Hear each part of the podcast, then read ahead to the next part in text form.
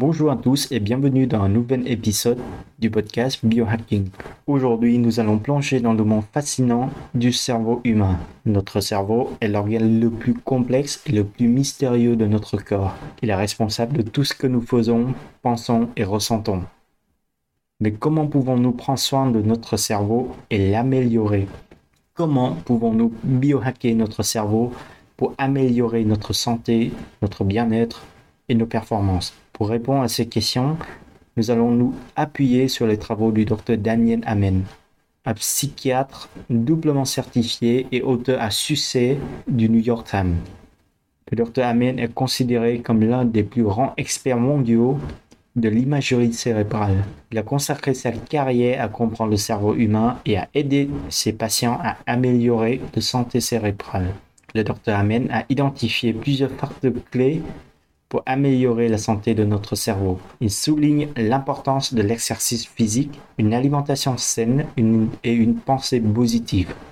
Il nous met également en garde contre les dangers de certains sports de contact qui peuvent endommager notre cerveau de la même manière que la cocaïne. Au cours de cet épisode, nous allons explorer les sujets en détail en nous basant sur les recherches et les enseignements du Dr Hamel. Alors préparez-vous à plonger dans le monde fascinant du biohacking du cerveau. Allez, c'est parti. Comme le dit si bien le docteur Daniel Amen, notre cerveau est le centre de commandement de notre corps. Il contrôle tout, de nos pensées à nos mouvements, en passant par nos émotions. Il est donc essentiel de prendre soin de notre cerveau et de comprendre comment le faire. Le docteur Amen nous rappelle constamment l'importance de prendre soin de notre cerveau il compare le cerveau à un muscle que nous l'utilisons de manière saine, puis il devient fort et performant. Cela signifie que nous devons stimuler notre cerveau avec des activités qui le défient, comme la lecture, les puzzles, l'apprentissage de nouvelles compétences ou même la méditation. Pourtant, prendre soin de notre cerveau ne signifie pas seulement le stimuler de manière positive, cela signifie aussi éviter les choses qui peuvent lui nuire. Le docteur Amen met en garde contre plusieurs facteurs qui peuvent endommager notre cerveau. Parmi eux, l'abus d'alcool et de drogue, une mauvaise alimentation, le manque de sommeil, le stress chronique et même certains sports de contact qui peuvent causer des traumatismes crâniens. Prendre soin de notre cerveau est donc un investissement à long terme pour notre santé et notre bien-être. En adoptant des habitudes saines et en évitant les comportements nuisibles, nous pouvons améliorer la santé de notre cerveau et par conséquent notre qualité de vie. Nous allons maintenant nous concentrer sur trois facteurs clés qui peuvent améliorer la santé de notre cerveau. L'exercice, la pensée positive et une alimentation saine. Surprise, le sujet qu'on a parlé le plus dans euh, ce podcast biohacking. Commençons par l'exercice. L'exercice physique n'est pas seulement bon pour notre corps, mais aussi pour notre cerveau. L'exercice augmente le flux sanguin vers le cerveau, vers aide à la production de nouvelles cellules cérébrales et peuvent même améliorer notre humeur et notre capacité à gérer le stress. Que ce soit une promenade rapide, une séance de yoga ou un entraînement intensif, chaque mouvement compte. Ensuite, Concernant la pensée positive, notre façon de penser peut avoir un impact significatif sur notre cerveau. Des pensées négatives peuvent créer du stress et de l'anxiété qui peuvent à leur tour endommager notre cerveau. En revanche, la pensée positive peut aider à réduire le stress et à améliorer notre bien-être général. Il est important de noter que la pensée positive signifie pas ignorer les problèmes ou les défis, mais plutôt de les aborder avec une attitude optimiste et proactive. Enfin, l'importance d'une alimentation saine, une alimentation riche en fruits et légumes colorés, en protéines maigres, en graisses saines et en rein entier pour fournir à notre cerveau les nutriments dont il a besoin pour fonctionner de manière optimale. Le docteur Amen met en garde contre les régimes pauvres en graisse qui peuvent en fait déclencher la dépression et souligne l'importance des restes saines pour la santé du cerveau. En résumé, prendre soin de notre cerveau implique un engagement envers un mode de vie sain, faire l'exercice régulièrement, adopter une pensée positive et manger sainement. Ces habitudes peuvent non seulement améliorer la santé de notre cerveau, mais aussi notre qualité de vie en général. Passons maintenant à un sujet qui peut surprendre certains d'entre vous avec une étude qui a fait date dans le domaine de la santé du cerveau l'impact des sports de contact sur la santé du cerveau. Le sport est souvent associé à la santé et au bien-être, mais tous les sports ne sont pas égaux lorsqu'il s'agit de notre cerveau. Le docteur Daniel Amen a dirigé la première et la plus grande étude mondiale sur les joueurs de football professionnel américain, du football euh, américain professionnel et la santé de le cerveau. Cette étude a révélé, euh, des informations précieuses sur l'impact des sports de contact sur notre cerveau cette étude a examiné les cerveaux de centaines de joueurs professionnels de football américains grâce à des techniques d'imagerie cérébrale avancées. Le docteur Amen et son équipe ont pu observer les changements dans le cerveau causés par des chocs répétés à la tête. Les résultats ont été à la fois fascinants et alarmants. L'étude a révélé que les joueurs de football professionnels présentent des signes significatifs de dommages cérébraux ces dommages étaient similaires à ceux observés chez les personnes qui ont abusé de la cocaïne. Plus inquiétant encore, l'étude a révélé que ces dommages peuvent persister longtemps après la fin de la carrière sportive d'un joueur. Cette comparaison avec la cocaïne peut sembler choquante, mais illustre bien la gravité des dommages que peuvent causer les sports de contact. Tout comme la cocaïne, les chocs répétés à la tête peuvent endommager les structures du cerveau, altérer les fonctions cognitives et même conduire à des troubles de l'humeur et du comportement. Ces résultats ont des implications importantes pour tous qui pratiquent des sports de contact, pas seulement les joueurs de football euh, professionnels. Cela ne signifie pas que nous devrions tout arrêter de faire du sport. Au contraire, l'exercice physique est essentiel pour la santé de notre cerveau. Cependant, nous devons être conscients des risques associés associé à un certain sport et prendre des mesures pour protéger notre cerveau. Cela peut signifier utiliser un équipement de protection adéquat, modifier les règles de certains sports pour les rendre plus sûrs, ou même choisir les sports avec un risque plus faible de traumatisme crânien. En conclusion, cette étude souligne l'importance de prendre soin de notre cerveau et de comprendre les risques associés à certaines activités. Comme le dit si bien le docteur Amen, notre cerveau est l'organe le plus important de notre corps. Il est donc essentiel de faire tout ce qui est en notre pouvoir euh, pour le protéger. Nous allons maintenant euh, aborder un sujet qui touche beaucoup euh, d'entre nous, l'anxiété. Dans notre monde moderne, rapide et souvent stressant, l'anxiété est devenue une expérience courante pour beaucoup de gens.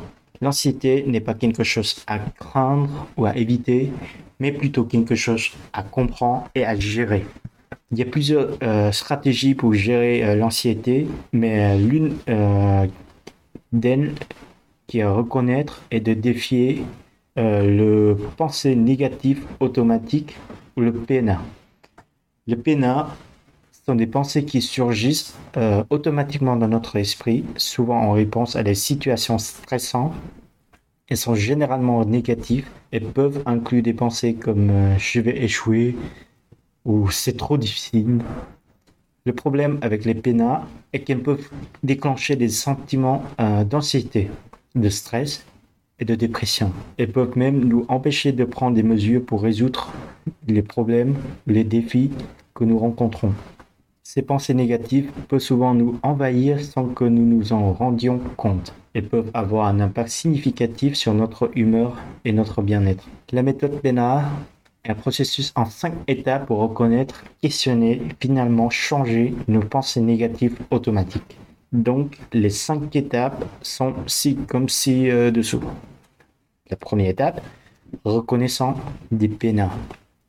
La première étape, reconnaître les PENA que nous avons une pensée négative automatique. C'est-à-dire, euh, si vous vous sentez soudainement anxieux ou triste, prenez un moment pour identifier la pensée qui a déclenché cette émotion. Cela pourrait être quelque chose comme je ne suis pas assez bon ou euh, cela ne va pas marcher, par exemple. Deuxième étape, questionnement des PNA. La deuxième étape est de questionner cette pensée négative Posez-vous la question, est-ce vrai? Souvent, nous découvrons que ces pensées négatives ne sont pas basées sur les faits, mais sont plutôt des suppositions ou des craintes. Troisième étape, évaluation de l'impact des pénins. La troisième étape est d'évaluer comment vous vous sentez lorsque vous croyez à cette pensée négative. Reconnaître l'impact émotionnel de ces pensées peut nous aider à comprendre pourquoi il est si important de les gérer. Quatrième étape, envisager l'absence des pénins. La quatrième étape est d'imaginer comment vous vous sentiriez si vous n'aviez pas cette pensée négative. Souvent, simplement envisager une perspective sans cette pensée négative peut nous aider à nous sentir plus légers et plus positifs. Et la dernière étape, la cinquième, retournement des pénins. C'est-à-dire, euh, à cette étape, euh, prends votre pensée négative originale et de la retourner à l'opposé. Par exemple, si votre pensée négative était cela ne va pas marcher, vous pouvez la retourner en cela va marcher. Ou si votre béna est je vais échouer, nous pourrions la remplacer par je vais faire de mon mieux et apprendre de cette expérience. Les pensées négatives automatiques sont un défi commun que beaucoup d'entre nous rencontrent, surtout en période de stress ou d'anxiété. Cependant, en apprenant à reconnaître, à défier et à remplacer nos pensées négatives automatiques, nous pouvons réduire notre anxiété et améliorer notre bien-être mental. Une autre stratégie est la respiration diaphragmatique, une technique de respiration profonde qui peut aider à réduire l'anxiété et à induire un état de relaxation.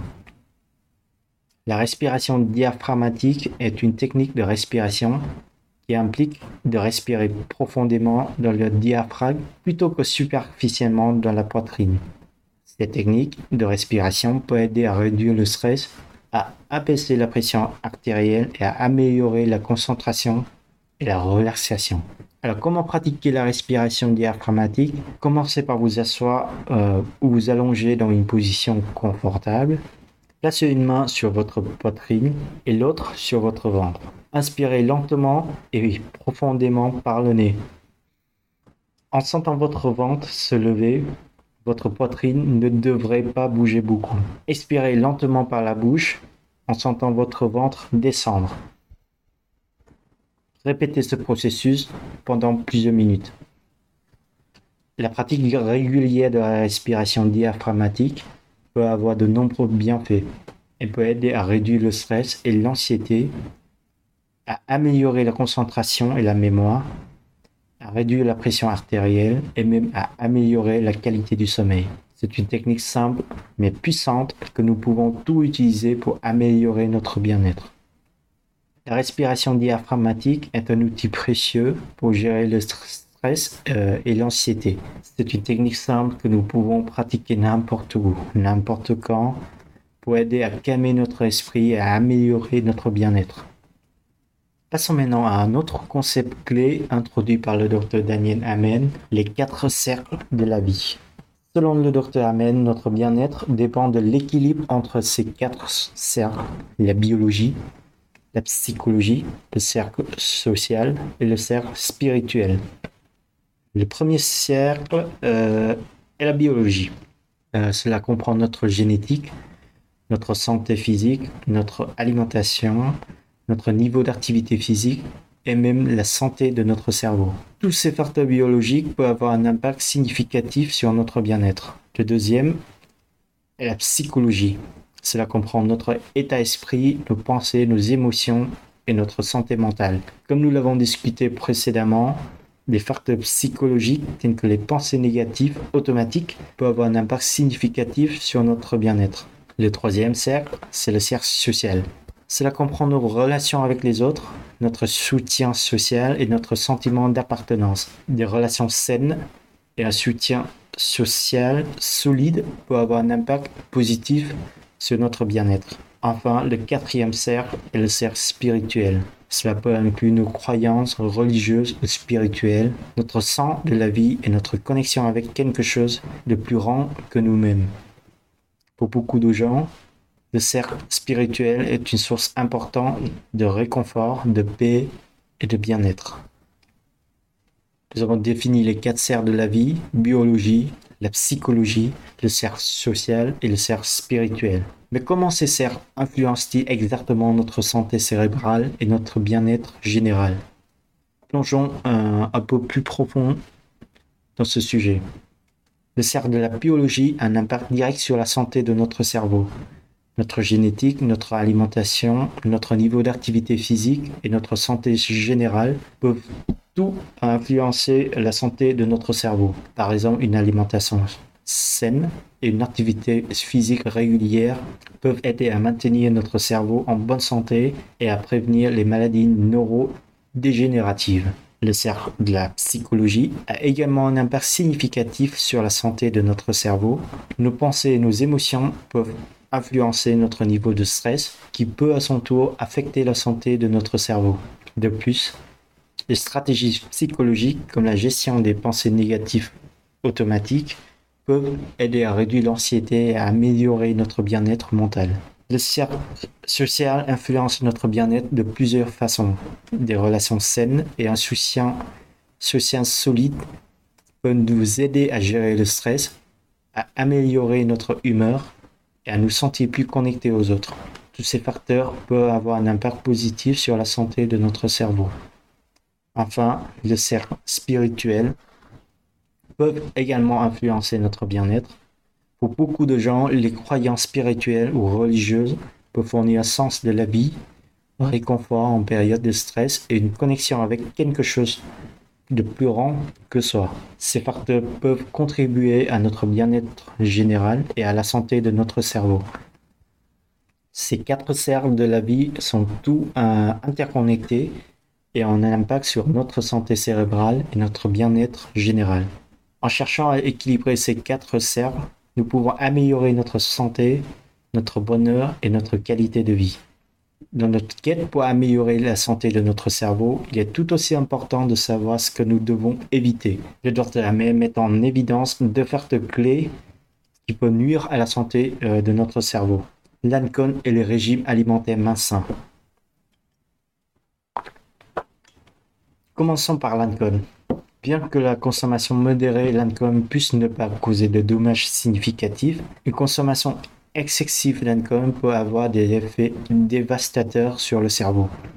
L'alcool peut endommager les cellules du cerveau, affecter la communication entre les neurones et même réduire le volume du cerveau. Il est recommandé de limiter la consommation d'alcool et de chercher de l'aide si vous avez du mal à contrôler votre consommation. Ensuite, Parlons euh, des régimes alimentaires minces Une alimentation riche en sucre, en restes saturés, en aliments transformés peut également nuire à la santé de notre cerveau. Ces types d'aliments peuvent provoquer une inflammation, endommager les cellules du cerveau et même contribuer à des maladies neurodégénératives comme la maladie d'Alzheimer. Une alimentation riche en fruits et légumes, en protéines maigres, en restes saines et en grains anti-essai idéal pour soutenir la santé du cerveau.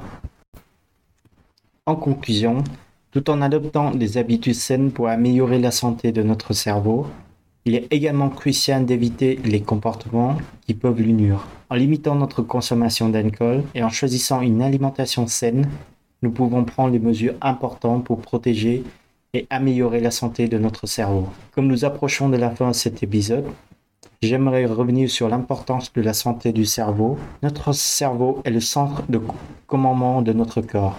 Il contrôle tout, de nos pensées à nos mouvements, en passant par nos émotions. Prendre soin de notre cerveau n'est pas seulement une question de la santé mentale, c'est une question de santé globale. Et voilà, nous arrivons à la fin de cet épisode dédié à la santé de notre cerveau. Nous avons exploré ensemble l'importance de prendre soin de notre cerveau, les impacts de nos choix de vie sur notre santé cérébrale et les conseils pratiques pour améliorer notre bien-être cérébral. Nous avons appris que notre cerveau, cet organe incroyablement complexe et puissant, mérite notre attention et nos soins. Que ce soit en adoptant une alimentation saine, en pratiquant une activité physique régulière, en gérant notre stress ou en stimulant notre cerveau avec des activités enrichissantes, chaque petit pas que nous faisons pour prendre soin de notre cerveau peut avoir un impact significatif sur notre santé et notre bien-être. Nous avons également discuté des défis que nous pouvons rencontrer, comme l'anxiété et les pensées négatives automatiques, PENA, et comment nous pouvons les surmonter.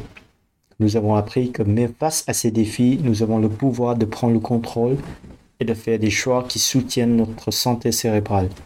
Enfin, nous avons exploré les quatre cercles de la vie du Dr Hamel, la biologie, la psychologie, le cercle social et le cercle spirituel. Et comment ils sont tous interconnectés et ont un impact sur notre bien-être.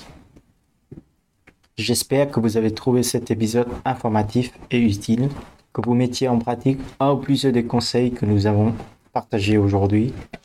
Rappelez-vous que chaque petit pas compte. Prenez soin de notre cerveau et prendra soin de vous. Merci d'avoir écouté cet épisode de notre podcast sur le biohacking. Restez à l'écoute pour plus de discussions fascinantes sur la façon dont nous pouvons optimiser notre santé et notre bien-être. Merci beaucoup et à la prochaine.